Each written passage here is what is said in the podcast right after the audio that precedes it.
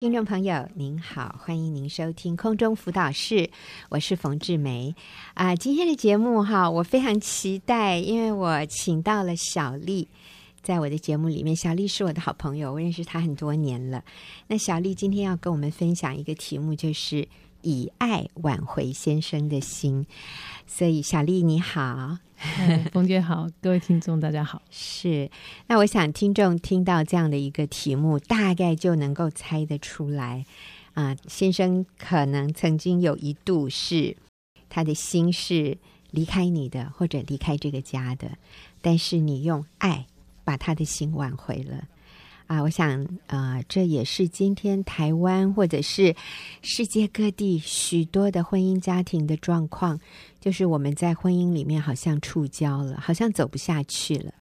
但是小丽有很棒的见证，因为她用爱来挽回丈夫的心。谢谢小丽，那你就跟我们说说啊、发生了什么事？嗯，嗯，好。呃，十年前我收到先生给我一封信，嗯那上面就写了爱上别人了，我要离婚。我爱上别人了，我要离婚，就这么简单哈。没错男人讲话都比较简洁有力，可这实在是太令人震惊了。我爱上别人了，我要离婚。哇哦，对我，我确实也很震惊。嗯嗯，我一直以为我把我的婚姻家庭都经营得很好，嗯什么时候小孩要做什么事情啊？什么时候先生跟我要去喝咖啡聊天啊？嗯哎，每一件事情我都安排的很妥当，嗯竟然也发生这样的事情，我真的觉得非常的错愕，嗯，然后我也不知道该怎么办，嗯，完可以全想象哎、嗯真的，我常常在想，哇，若是我，我看我都活不下去哎、哇， 那时候我就需要你的肩膀来让我哭一下。但是小丽，哇哦，那你当时会不会也真的好像什么六神无主，不知道该如何？对，确实是，就是完全不知道该怎么办，完全没有想过这样的事情，嗯所以呢，就接下来就跟先生有一连串的谈判啊、争执啊、冲突、互相伤害啊，嗯嗯，然后呢，我就开始做起私家侦探，开始查先生的手机，去翻他的口袋，调查他的行踪，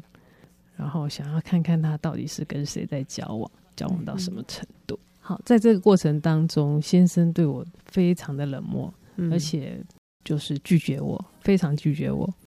然后是我就发现他好像对我一点感情都没有，嗯，于是我非常非常的伤心。嗯我曾经流泪的哀求，然后也离家出走，用尽了各种方法想要挽回，然后也为了把自己的时间排得更满，嗯不要在这件事情上面太难过，嗯就为自己安排了很多很多事情来做，嗯结果发现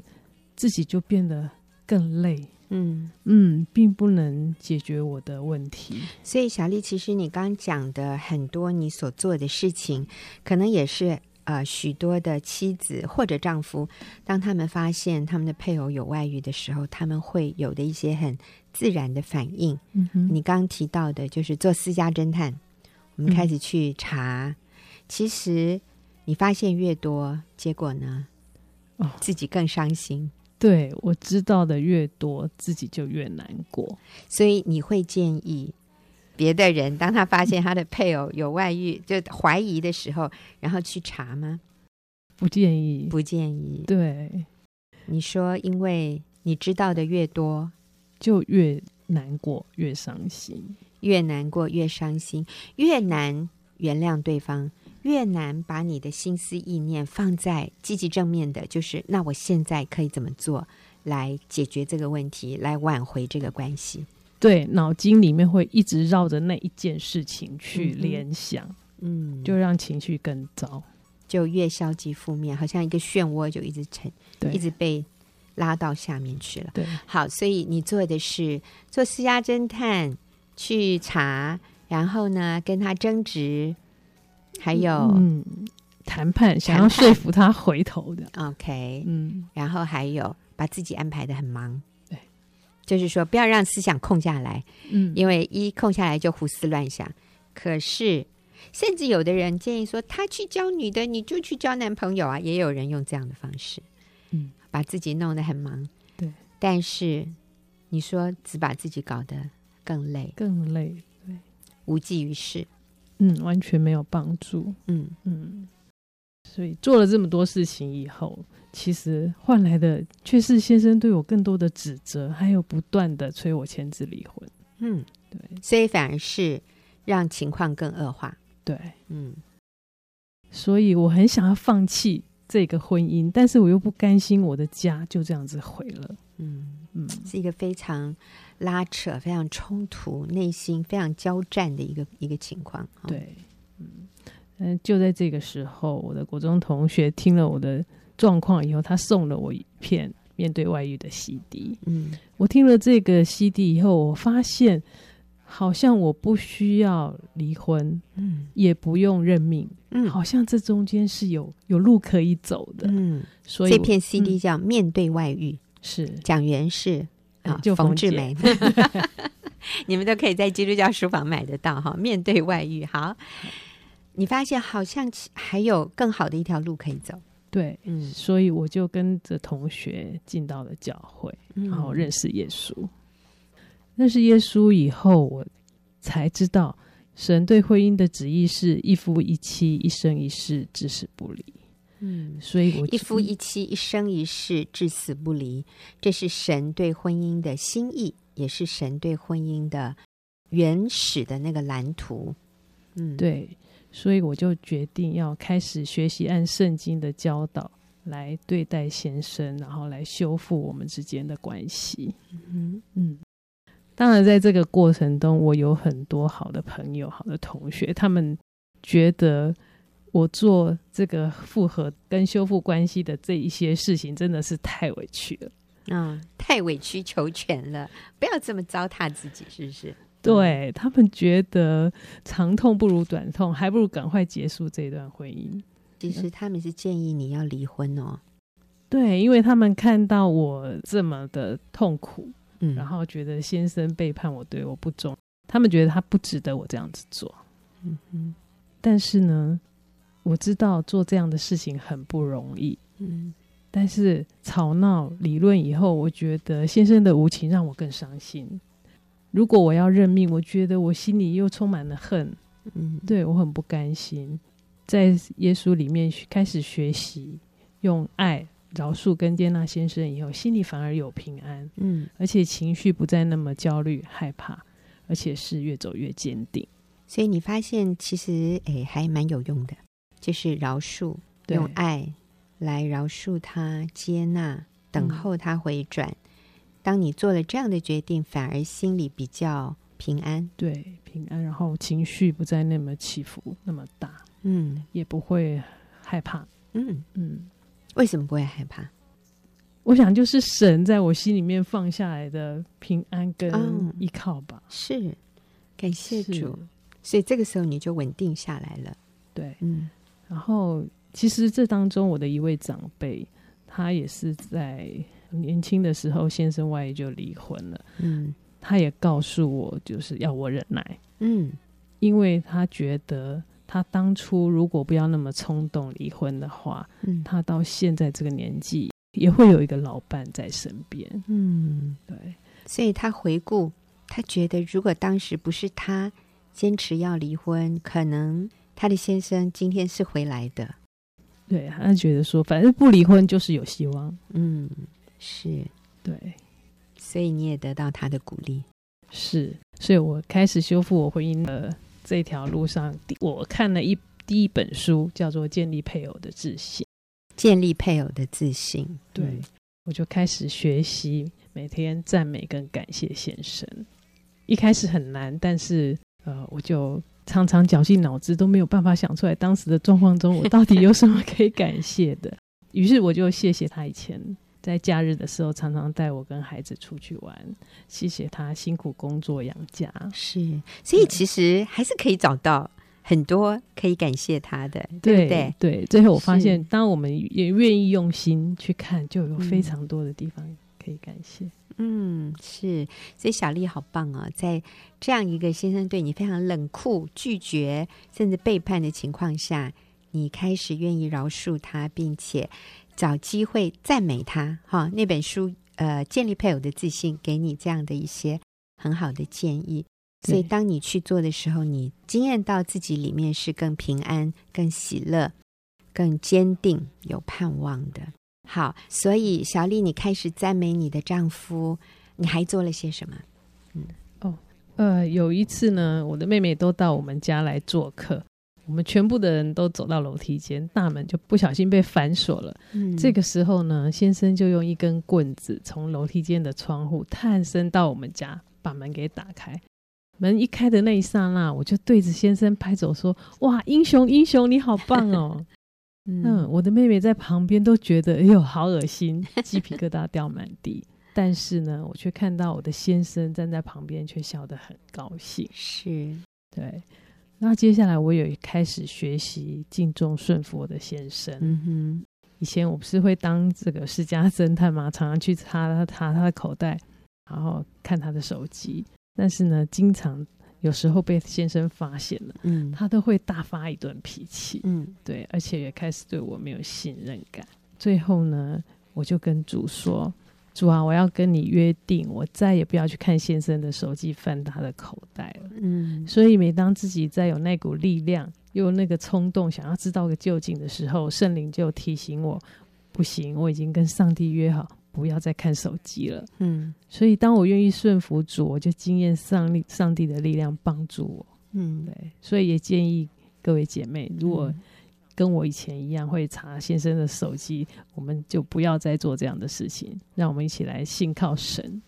那让先生也可以信任我们。是是啊、我觉得要查先生的手机，好像很多女人都会做，对还不一定先生有外遇了哈。先生没有外遇，有的时候太太也会去查先生的手机，那其实这都是很不尊重、很不信任对方的行为。那我真的要说，请问你希望你的先生没事就把你的手机拿去检查，看看里面有什么吗？我相信我们也不希望。当别人这样做的时候，我们会觉得很被侵犯，很不被信任啊。对所以，不管你有任何的原因，如果你要去看他的手机，请你要得到他的同意，得到他的许可。但是，为了要查这种他有没有背叛你这样的情形，那就千万不要去看，因为如果你真的需要知道，上帝会让你知道的。对我们不需要用这种背着对方、背地里做这些事情，其实是非常破坏关系的。虽然他可能真的有事情隐瞒着你，但是我们都不需要去查。如果你真的该知道，上帝会让你知道；你不对该知道的，你去查哈，知道了其实是让你更痛苦。嗯，所以小丽你好棒，你就持守跟上帝这样的约定，说我不再去查先生的手机了。嗯，对，所以我做我能做的，嗯嗯嗯，接纳先生的一切。至于他出轨的部分，我就学习为他迫切祷告，然后把这件事情交给神。嗯慢慢的，我们之间的关系就越来越好。所以在他发生外遇三年多以后，他就回转了，啊哈，是就回家了。对他中间有搬出去过吗？哦，有对，中间他曾经有一度搬到外面去做，但是感谢神，嗯当他要搬出去的时候，我已经情绪很稳定，嗯嗯，而且我就学习接纳他这样的事情，所以我记得他那一天拿着行李包走出去的时候，我是送他到楼梯间，嗯然后告诉他说。呃，请他在外面好好照顾自己，我跟孩子都会在家等他回来。哎呦，太感动了！ 他大概以为你会跟他怎么样大吵大闹、抗争一番哈，没有想到你是恭送他到家门口哈， 然后说我们都在这里等你回来对，啊、所以他搬出去之后，好像没有很久就又自己搬回来了哈。对，三个多月以后，他就渐渐就是回来的天数越来越多，最后嗯哼就搬回来了。是，是，嗯，他回来以后呢，其实他回到家到真正的他，我觉得他已经心已经回到我们家，还有一段时间。嗯，对嗯他真正回到家以后，他就开始愿意送我去教会，嗯是。然后到慢慢的，从去年开始，他偶尔也会愿意跟我一起在主日聚会，嗯是。但是有一天，我们逐日结束的时候一起午餐，一开始先生沉默了很久，然后他突然跟我说：“嗯，我不能接受耶稣成为我生命的主，因为我是一个罪人。嗯对，这个时候我才明白，其实他一直不信耶稣，他不是不想，而是他做不到，他觉得他不配。嗯嗯，所以我就很心疼的望着他说：“神在我们还是罪人的时候就已经爱我们了，我们不需要先成为圣洁的人才能信耶稣。嗯，是，”是。然后七月我们一起参加姐妹办的露营活动中，先生在那个活动中间就决志信主。嗯对他信主的第二天清晨六点一过，我就听到他叫我，他就跟我说：“老婆，对不起，我要跟你认罪，嗯，我要为我外遇对你所造成的伤害跟你道歉。是，”我心里好震惊，心里面跟主说：“主啊，我刚刚听到什么？这是我先生跟我说的吗嗯哼。？”对，所以你的意思是，他回家这么一一段时间，他从来没有跟你道歉过。嗯，没有，哇哦，是、嗯对。所以那天我很快的就跟他说：“我早就原谅你了。”嗯是那天傍晚回家以后，我们就去探望婆婆。嗯一进家门呢，我先生也很大声的跟大家说：“我要跟你们宣布一件事情，我昨天晚上成为基督徒 了，是很兴奋。”然哇后哦，回到家，一见到儿子，也立刻就跟儿子说：“爸爸成为基督徒了。”哇哦，是我的婆婆把这一切看在眼里，她就高兴的跟我说：“小丽，耶稣在你身上显灵了。”哇哦，嗯哼，是，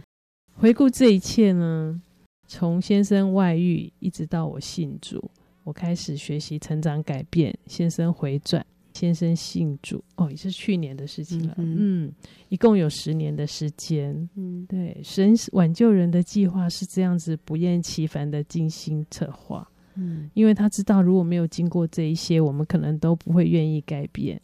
而且神的作为总是超出我们的所求所想。嗯，我们要做的就是坚持真理，耐心的等待。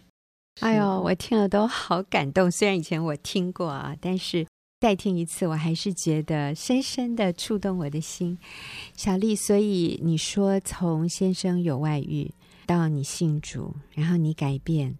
然后先生也回家回头，到去年先生终于信主受洗，这样是有十年的时间。对，哇，这十年很漫长哈、 还是你现在觉得，嗯，好像也蛮快的。对，现在想起来是蛮快的。哦，但是你你刚刚最后讲的那句话，我很认同，就是需要这么长的时间，我们才能够愿意改变。如果有的时候，上帝所做的事情，就像那个阿拉丁神灯，我们讲一个祷告，它就噗一下，这件事情就成就了。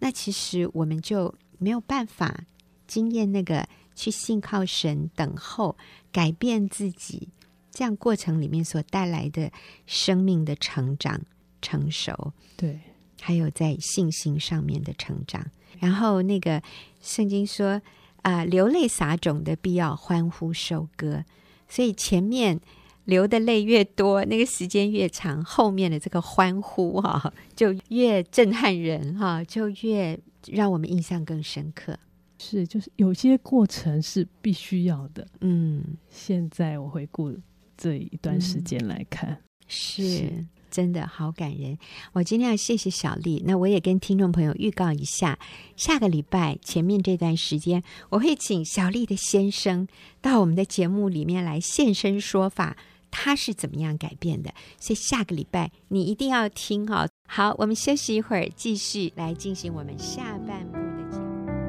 目。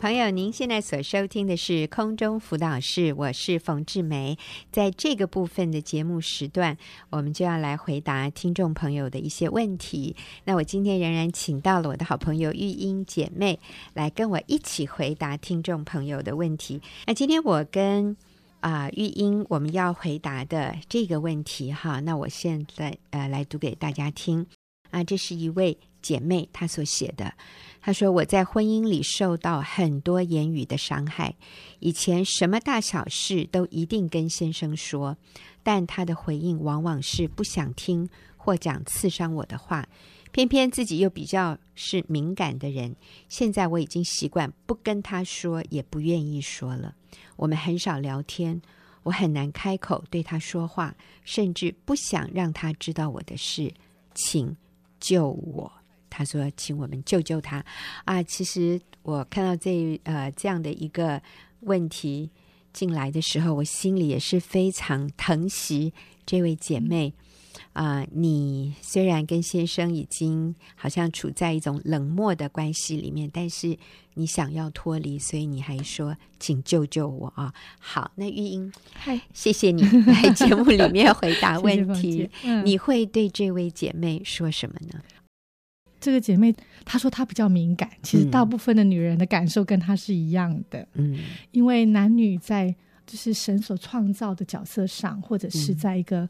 构造上，就是不一样嗯哦啊啊、男生其实他本身天生，大部分的男生呐、啊，哈、嗯我要说是。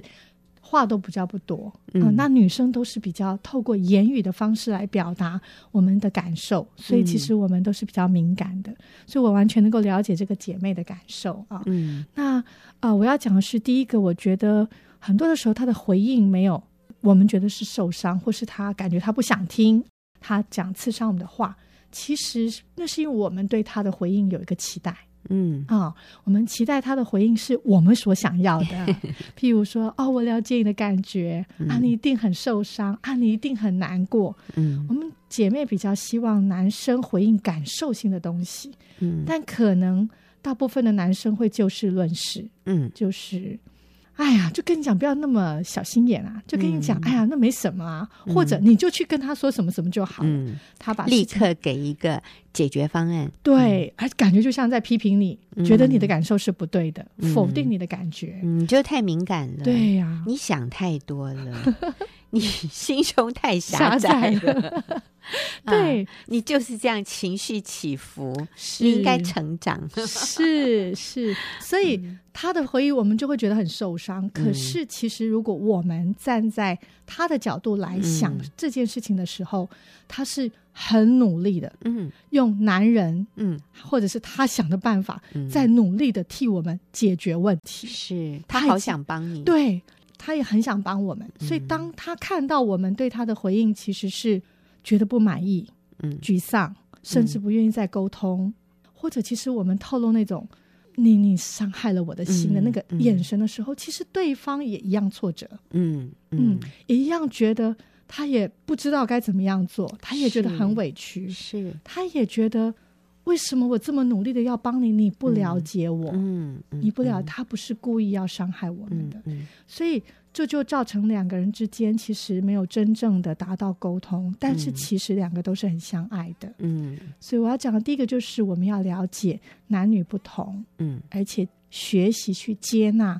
男生他面对事情的方式的处理方法，或者他说话本来真的就是比较不容易表达感受的部分，嗯，特别是中国的男人，我觉得。嗯嗯，嗯这个是我从我先生身上看到 的，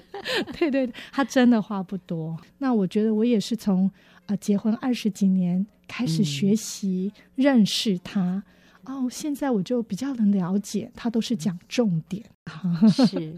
他说话都是重点啊、嗯他很少谈到他的感受，对，所以他对于你的感受，他也比较难做感性的回应。没错，可是我们会很希望他有感性的回应嗯，啊。那呃，所以你要他按照你的期待做的时候，他觉得好不自在哦，是他觉得好别扭嗯哦。是，那然后你又生他的气的时候，他就觉得我干脆都不要讲了，我干脆都不要听了。对那当然，有的时候丈夫下班回来，他可能带着也是一个很疲惫的身体，然后可能也是一个挫折的是一个心，可能他在工作上他遇到挫折，但是他不想说耶。然后我们就把我们的挫折倒在他的身上，然后又希望他非常温暖的回应，其实这个是非常困难的，对对方来说已经对很困难了，是但是不代表对方不爱你，没错，对他其实这个时候可能他没有办法，所以我们要选择说话的时机，嗯，然后选择不受伤。我也看到这个姐妹，她越来越不习惯自己，就是开口跟先生说，其实表示他们之间东西有东西塞住了，嗯，那个就是好像啊、呃罪的东西会塞住，就苦毒或者里头对他的不饶恕，嗯，啊对他的抱怨，里面对他的不满和受伤，那个东西会塞住我们与上帝的关系。嗯，也会塞住我们与人的关系。所以是这个姐妹自己知道她好需要被帮助，嗯她需要来到上帝的面前来处理这个塞住的问题，就是嗯我们要选择饶恕，嗯选择啊、原谅先生，他有他的软弱，嗯他有他跟我们不一样的地方，嗯然后也愿意舍己，尝试来选择了解先生的需要嗯和接纳他。嗯，嗯，啊、玉英讲到饶恕的时候，我就嗯想起来最近有一位姐妹，她也是跟我说，她说我好难饶恕我的先生，是嗯，她说我先生做了这么多对不起我的事，我真的好难饶恕啊、那这位姐妹其实她是一位信主多年，并且在教会里面还蛮热心服侍的一位基督徒。是，所以我看着他，我就说：“你很难饶恕，你没有办法饶恕。”那是因为，当我们没有办法饶恕别人的时候，是因为我们自己没有经验到上帝的饶恕。嗯其实我这样讲的时候，呃，他可能非常不能嗯认同，因为他想的是，我当然了解上帝的饶恕、是赦免啊、我没有办法饶恕我先生，是因为我先生实在是太对不起我了。嗯所以我就跟他讲到耶稣讲的一个比喻，我说耶稣提到一个主人，他他的仆人欠了他一千万两银子，哎，那这个仆人当然是偿还不了，是那主人就免了他的债。可是他这个仆人出去以后，见到他的一个朋友欠了他十两银子，他就抓住他，掐住他的喉咙说：“你非得还我这十两银子，不然我就把你下到监里。”那他的朋友其实就对他做了一个哀求，而这个哀求的台词跟他对他的主人当初所做的那个嗯哀求的台词是完全相是同的，就是说，请你宽容我，将来我一定会偿还，请你宽容。他这样子求主人的时候，主人就免了他一千万银子的债务。可是他的朋友用相同的话恳求他的时候，他却完全不愿意宽容他的朋友，然后就找人把他的朋友下到监里。那当他身边的人看到说：“哈，主人免了你一千万银子的债，你却没有办法免你朋友欠你十两银子的债。”他们就去跟那个主人讲，主人听了非常生气，就叫人来把这个仆人也下到监里去了。那在这里耶，那耶稣说：“你们若不饶恕人，我们的天父也要嗯哼这样对你是了。那是什么意思？就是如果我们没有办法原谅别人对不起我们的地方，这里嗯说，那上帝也没有办法宽容我们是欠他的两万银子的嗯债。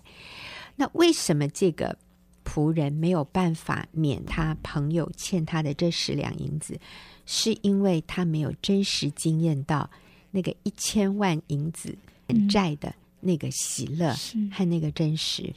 今天如果我知道上帝赦免我一千万，而且我经验到了，我从一千万里面取十，原谅我的朋友是够的。可是如果我不认为我欠上帝一千万，我们常常认为我欠上帝十两，我的朋友欠我一千万。所以我经验到的只是十两银子的赦免，十真的是没有办法拿来一千万嗯呢、所以我们就说我们没有办法饶恕。所以我鼓励这位姐妹，我说：那你先来经验耶稣对你一千万两银子的 Amen 赦免，那你就能够从一千万里面支取十来饶恕你的丈夫。那玉嗯英，你还有别的建议吗？所以，其实刚刚冯姐提到的饶恕，我们就会发现，很多的时候，因为我们用我们的自我中心嗯在看对方，用我们的啊、呃所谓的啊、呃评价来看嗯对方，所以我们会觉得对方伤害我们，我们不能嗯饶恕。其实那就是自我中心，嗯所以我们就看不到我们其实也在伤害对方。所真以的，以至于我们就会觉得我们是义的，对方嗯是不义的。啊、我是在高的地方，嗯我我给你一点恩典，我原谅你，嗯我施你一点恩惠。嗯，可是其实我们都欠上帝一千万两，就像刚刚嗯冯姐说的，嗯我们都需要对方的原谅，我们也需要对方的饶恕。嗯可能我们的配偶都一天到晚在接纳我们，嗯默默的舍己，只是我们的眼睛没有被打开。嗯嗯，因为我们的特质这么 互补，很多的时候其实他在很多的部分都默默的在原谅或者是舍己，嗯，所以我们也要从这个角度来看哈。那另、所以我们要怎么学习跟男人沟通？ 从这里我们也来衍生一嗯下，第一次男生啊、呃比较不容易，因为。他很容易，呃，如果他跟我们沟通，我们不满意，嗯或者我们有一些不好的回应，譬如说我们会抱怨，嗯啊、啊，不要因为先生话少对他不满意，你你可能会说，哎，你都不愿意跟我沟通、诶哎，你你跟别人沟通好像都有话说，哎、嗯你回到家都没话讲。对很多女人这样 说哎，还说有，她先生在外面嗯跟朋友话很多，怎么回家跟他一句话都没 有？因为他在外面要社交 啊，嗯回来嗯他想休息，休息 了。然后第二就是，哎，你跟你你跟人家讲话都投机，为什么跟我就不是这样？嗯我觉得你根本就不爱我、啊哇！用这种方式，其实那个男生就更不愿意跟我们讲话了。嗯他会觉得，那那我还是不要讲话惹你好了。嗯你到底是要我怎么样啊、嗯他就会更挫折。人其实有一种罪性，就是你越指出他的错哈嗯，他就越硬着颈项往反方向走哈、嗯所以我们不要故意去指责刺激对方，嗯我们要请学习倾听啊。嗯圣经说：“快快的听，慢慢的说，嗯慢慢的动怒，然后不要去夸张他的话，就说你从来都没有听我讲话，嗯你总是这样，嗯你根本不爱我。嗯这些比较夸大的话，会让对方也不想跟我们说话，或者嗯听我们说话。嗯，你每次都这样，对，呃，结了婚以后你就再也没有 向我表达过啊，嗯类似这样，就是好是像一竿子把所有的东西都打翻对一样。很绝对的、夸张的语词，我们要避免嗯用。我们说，呃，今年我们的结婚周年，你好像忘了忘了啊，而不要嗯说你今年又忘了，或你者总是忘记对，对他就你会说：“我哪嗯有？”嗯对，然我后哪你根本都不看重我。你知道，当嗯我们这样讲的时候，他就会说：“好好，你要这样说，对对，对我就这样，我就不看重你，我以后就嗯故意忘记。嗯对对。”可是我们要说，我好需要 你哦！如果你记得，我会很感动。 是是，或者你说，哎，明天是结婚周年，我们要怎么庆祝 啊？这样就好了嘛，对，不要用抱怨的说，我看你又忘了，嗯，你看这是多多不一样的，对不对？是这个话我们要学会讲，不要用抱怨的语气。然后呢，我们也不要有负面的回应，我们可以选择常常对先生微笑，不用论断的方式，嗯不，要否定他说的话，嗯然后信任，信任他说的话，嗯对他保密。嗯嗯，然后刚刚冯姐有提到，有的男人哦，其实从啊、呃下班回来，他满肚子其实有很多压力，工作上的压力、哦嗯他回到家，其实他会有很想很闷，嗯他不知道怎么讲。嗯太太会很希望你跟我分享啊， 你就讲嘛，我很愿意听啊。 那如果我们先生露了一点头，你千万不要跟他一起很烦恼。嗯我我有认识一个朋友，他说我先生一直讲他工作的事，讲了好几个礼拜了，还是同样的话哈，嗯好烦哦。嗯到最后我就跟他说，你可以不要再讲了吗？啊，但是其实啊、那个时候我们其实是不知不觉就背负了先生负面的情绪，嗯那先生就会更不愿意讲了，因为他嗯发现不被接纳。就像我们也一样，嗯嗯圣经也说，我们希望别人怎么待我们，我们先怎样待对方。嗯所以啊、我们第一个选择不陷入他的情绪的里面嗯啊、就是我们做一个依靠上帝成熟的女人，嗯稳定我们的情绪。嗯然后我们先生，当他有情绪的时候，看他闷闷的不讲话，你可以说：“老公，你怎么了？是不是碰到什么困难嗯？”他可能跟你说：“没有。”嗯 没关系，你就说没关系，我知道。如果你想说的时候，你可以说，嗯，我很愿意听。我很愿意听。嗯那当他说完之后，其实有一个选择，就是信任他可以解决问题的，嗯他是可以处理他自己的问题。你要说哦，我了解，一定很困难，嗯但是我想你一定可以处理的很好、嗯我的先生最棒了。啊。 对嗯，对，没问题的，你很是强的。是我相信，当你现在你学习在这个夫妻的沟通上，先丢好球，嗯啊、以后你会发现你们关系会越来越好。嗯，相对的，对方也会开始学习你的方式来对待你。是嗯是，啊，我昨天听到一位姐妹她说，嗯，她的先生的朋友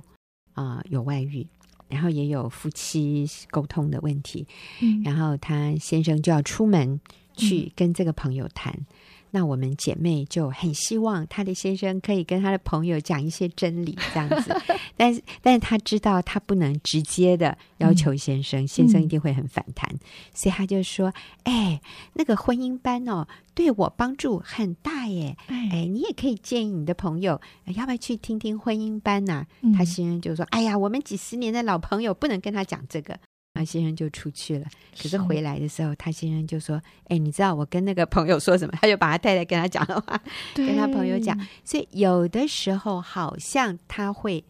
拒绝我们，或者很抗拒我们的建议。可是最后其实他都有听进去，没。错，我们就不要被他的那种好像很不屑